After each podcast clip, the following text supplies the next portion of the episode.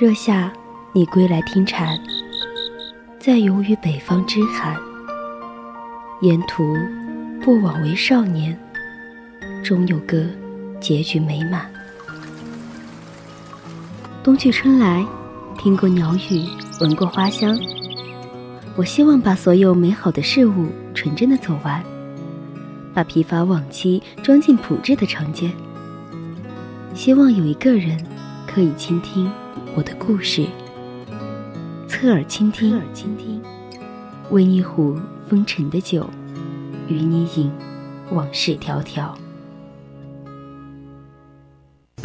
孤帆隐于天际，落日隐于长河，喧哗隐于内心。喧哗隐于内心。但我们从不隐藏于你的视野之中，隐隐约约，隐隐约隐约听到的有声电影。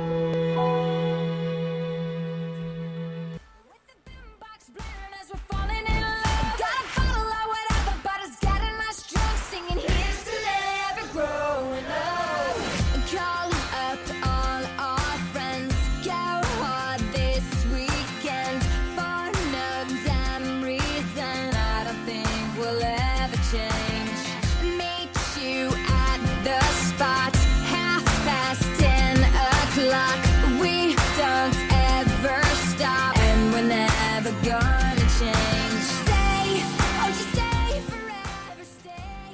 Hello，各位亲爱的听众朋友们，晚上好！这里是 FM 幺零零四川宜宾学院校园之声 VOC 广播电台，在每周日晚二十一点到二十二点的直播节目《侧耳倾听》，我是明玲。大家好，我是一恒，欢迎大家在周天的晚上来到我们的隐隐约约。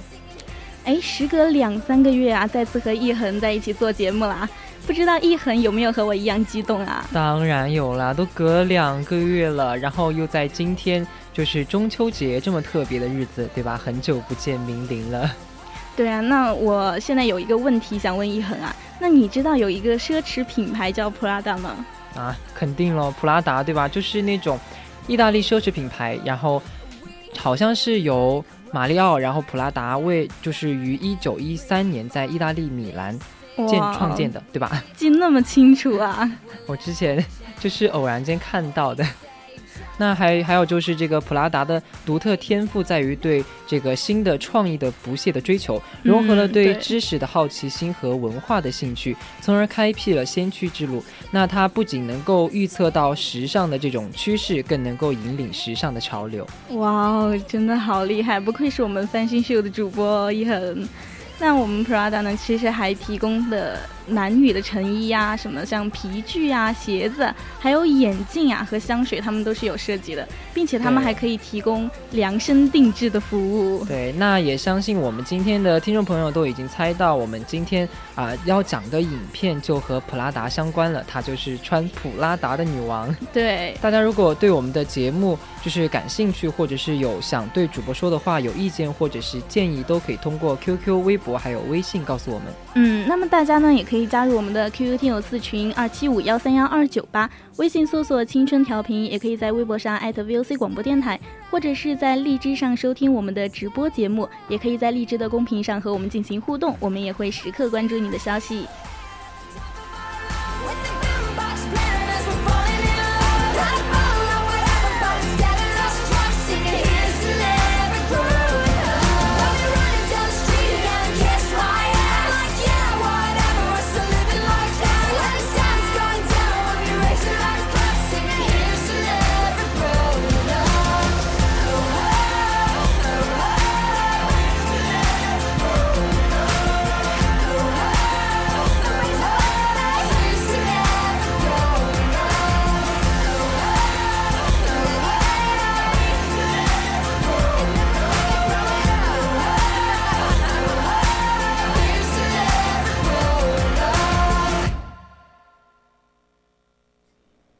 那这部影片是根据一位叫做魏斯伯格的同名小说改编而成的，由大卫·弗兰科尔执导，梅丽尔，然后安妮还有艾米丽，然后联袂出演。影片于二零零六年六月三十号在美国上映。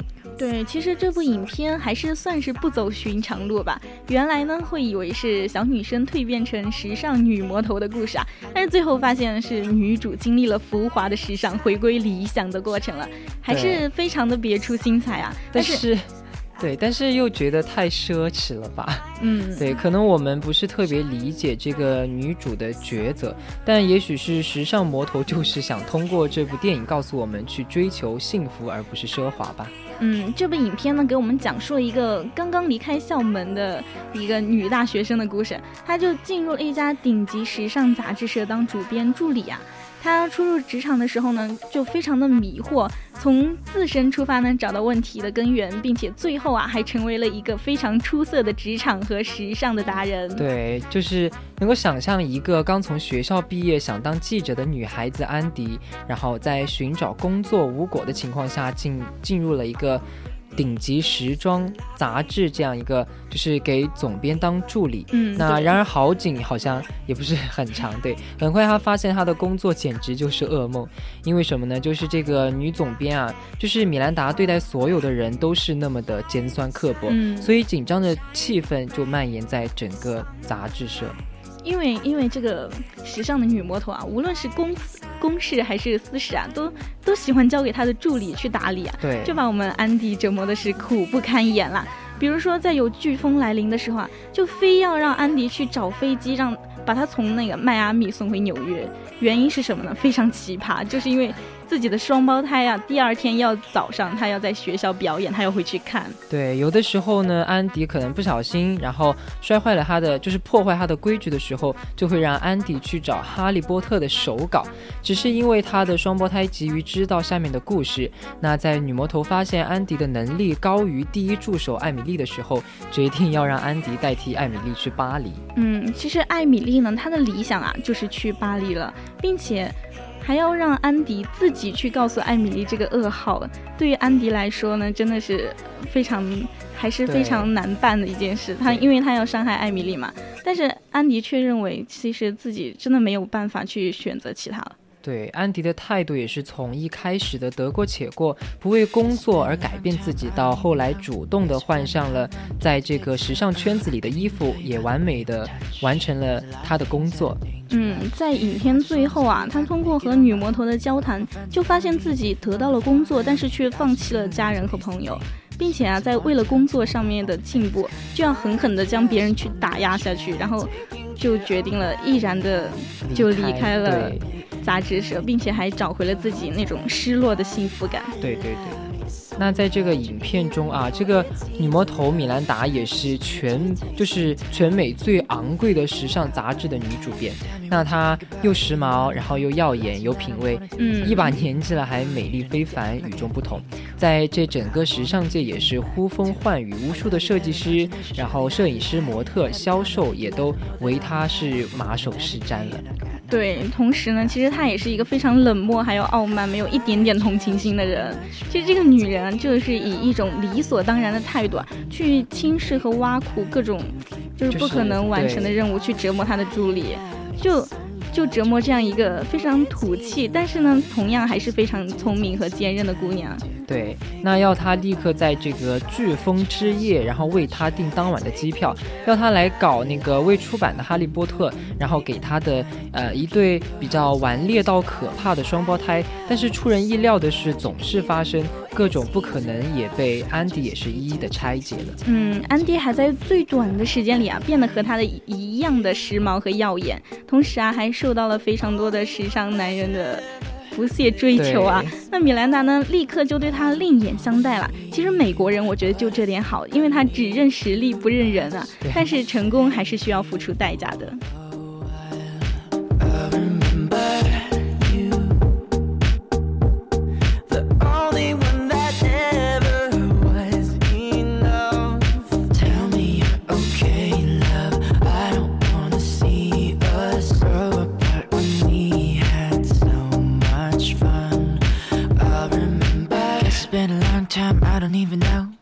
Fell in love we tried to take it slow. Oh, I can't even tell you by the way we touch. There's a lot of things that are dangerous. I just wanna try taking care of my life.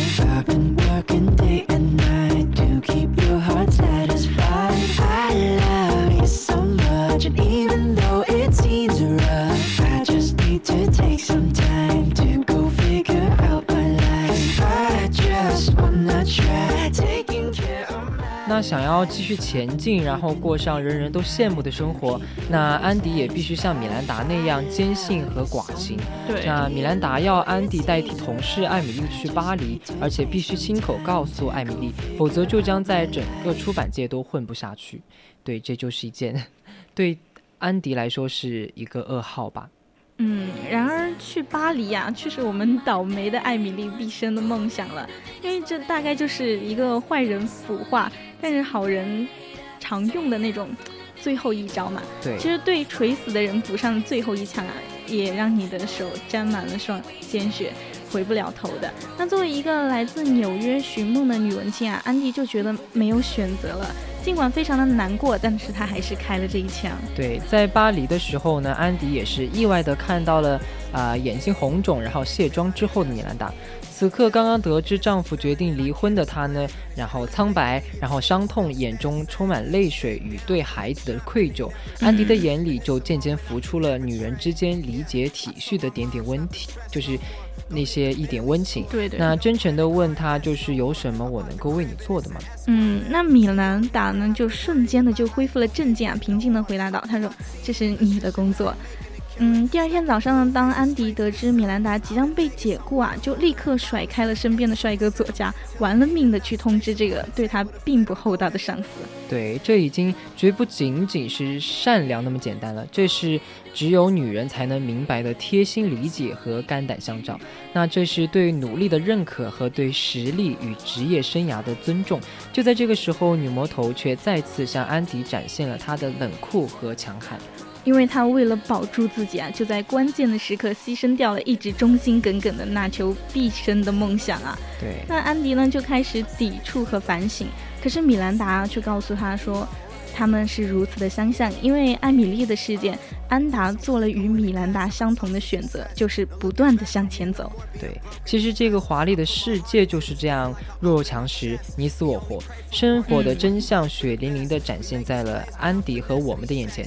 震撼之后呢，安迪选择了回归平静朴素，然后去追求自己理想的生活，并且也得到了大家的接纳和原谅。嗯，我觉得影片里啊，连像艾米丽这样势利倒霉、永远都不着调的小丑角色啊。都让我觉得显得非常的细腻，还有人情味。那这场女人之间的战争啊，真的是打得硝烟四起，背后呢又情意甚浓的。对，那一个呃，从刚才啊，就是她从一个学校毕业的小姑娘啊，本来朴素朴素到简陋，来到这个纽约来追梦，最后也成功的是在这个。呃，获得成功的关头，选择放弃浮华虚荣，过忠于自己内心的生活，这是一个典型的美国梦的故事，拨开了那些看俗不可耐，却是被梅里尔或者是斯特里普和安妮，然后海瑟薇这两个女人演绎的如此动人。嗯，套用片中那秋的话，就是。这已经超越了电影本身了，因为你能够在里面找到生命的气息，戏里戏外啊，这两个女人我都是非常的喜欢。对，在其实嗯，在时时刻刻我们体会那种她的不平凡，而且在这里看就她非常的生动，对吧？对，那其实，在《公主日记》我们也看到海瑟薇的生动，那在这里我们则体会到她的不凡。那如果是我的话，放弃梦想和真爱同样也是。会后悔的，因为我相信在内心的深处，我们每个人都还是有对于最后那个把手机扔进许愿池，然后潇洒的离开那个白发魔女的安迪怀着憧憬的。那我们的目光还是对那个重新找回记者之梦的女孩充满赞美的，即便会有人说啊，生活总要比电影难看多了。嗯，是的，生活的确比电影难多了。所以呢，我们要抛开自己眷恋的梦想和爱情，变得理智啊，也没有那么简单。那个说出自己梦想的少年，还有那个爱上爱情的女孩，他们还能够记得在妈妈子宫里呼吸的心态，他们还有在邂逅爱情的战力，他们还拥有了留下一行执行。泪水这些的权利，对，就算会失望、会受挫、会感动，那可是对待感情所做的抉择，就是理，就是理当感情用事。至少在面对自己和自己所爱的人和事，你仍然真诚和善良、勇敢和自由。嗯，让梦想的世界逐渐的死去的那个逗号啊，其实。其实哈，不过是我们的自私啊、贪婪还有懦弱造成的绝境。那这种绝境不一定是痛苦的，相比之下呢，我觉得是更糟糕的是麻木。对，因为恶魔从来都不是那个银发的女人，嗯而是他们身上那件叫做普拉达的衣裳。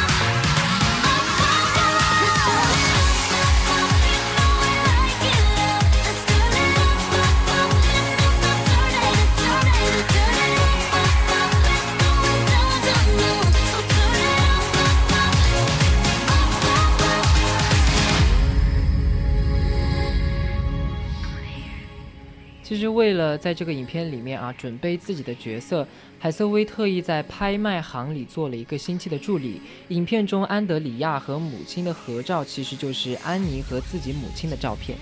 小说的作者啊，在影片中就出演了米兰达的双胞胎保姆的这个不著名的小角色。对，那梅丽尔呢，她的女儿，然后麦米在影片中扮演了一个小角色，可是他的镜头最后也被剪掉了。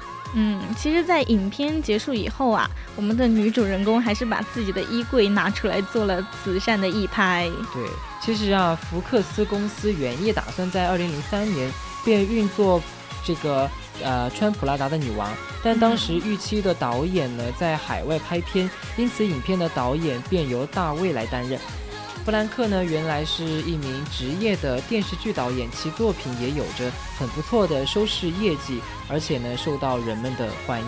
嗯，他一直致力于电视剧《欲望都市》的拍摄啊，其实是非常的擅长女孩和城市这样的题材的。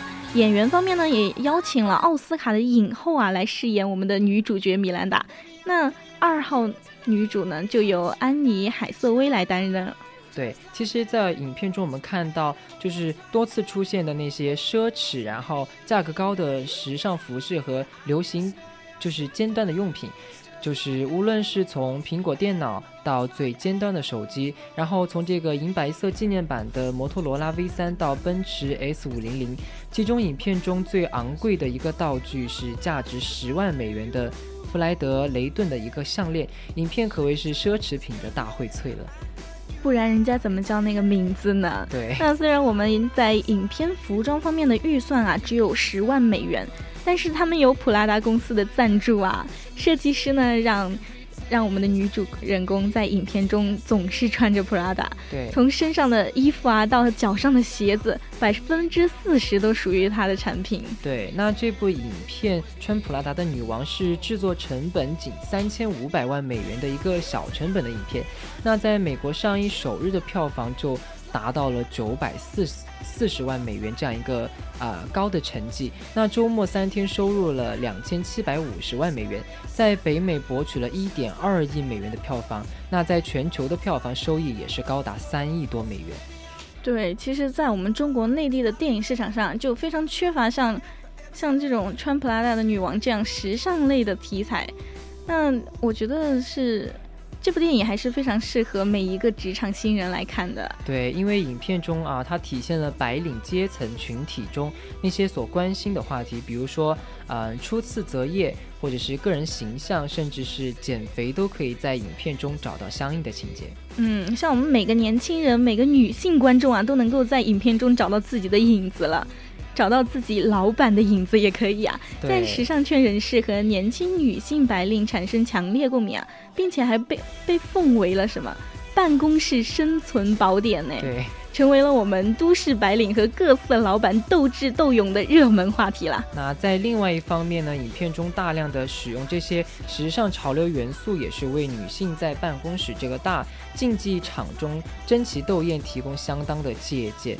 那有人说，职场也是如战场，充满各种艰难险阻，其实非常能考验和锻炼一个人的能力。对。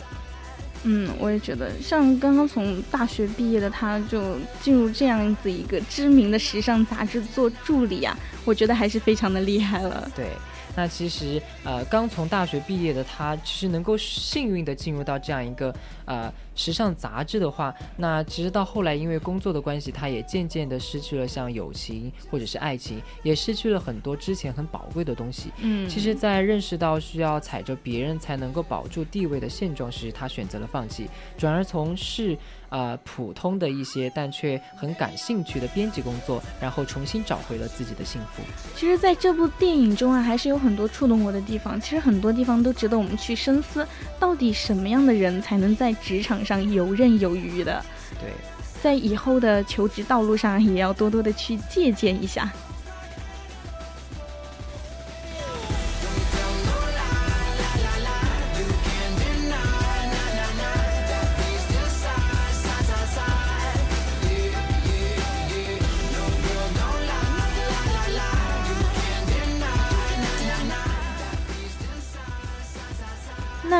天我们的隐隐约约到这里就要结束了。下个周日呢，我们在侧耳倾听不见不散。我是明玲，我是主播一恒，我们下周再见。再见。